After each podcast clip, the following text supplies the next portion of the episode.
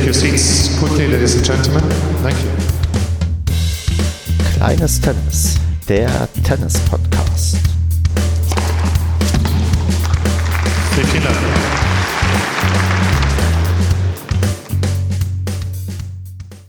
Kleines Tennis, der Podcast.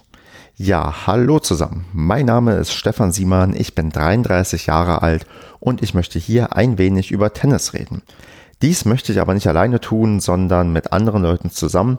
Was ich aber genau vorhabe, erkläre ich euch, nachdem ich mich mal ein wenig vorgestellt habe.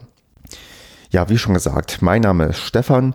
Ich spiele aktuell wieder seit drei Jahren Tennis. Ich muss wieder sagen, weil ich bereits in der Jugend für drei Jahre Tennis gespielt habe, komme also insgesamt auf eine Tenniserfahrung von sechs Jahre und bin aktuell beim TC Hilden in Nordrhein-Westfalen.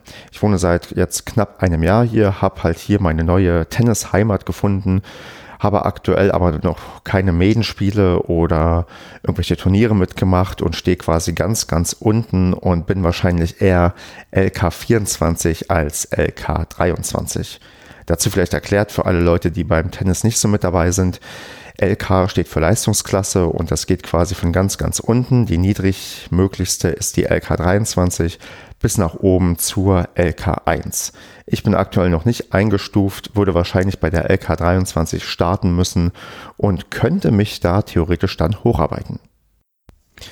Praktisch gesehen möchte ich mich auch hocharbeiten, aber vielleicht nicht auf die gängige Art und Weise, dass ich spiele und besser werde und trainiere und Punkte sammle und dann irgendwann ganz, ganz, ganz, ganz nach oben komme.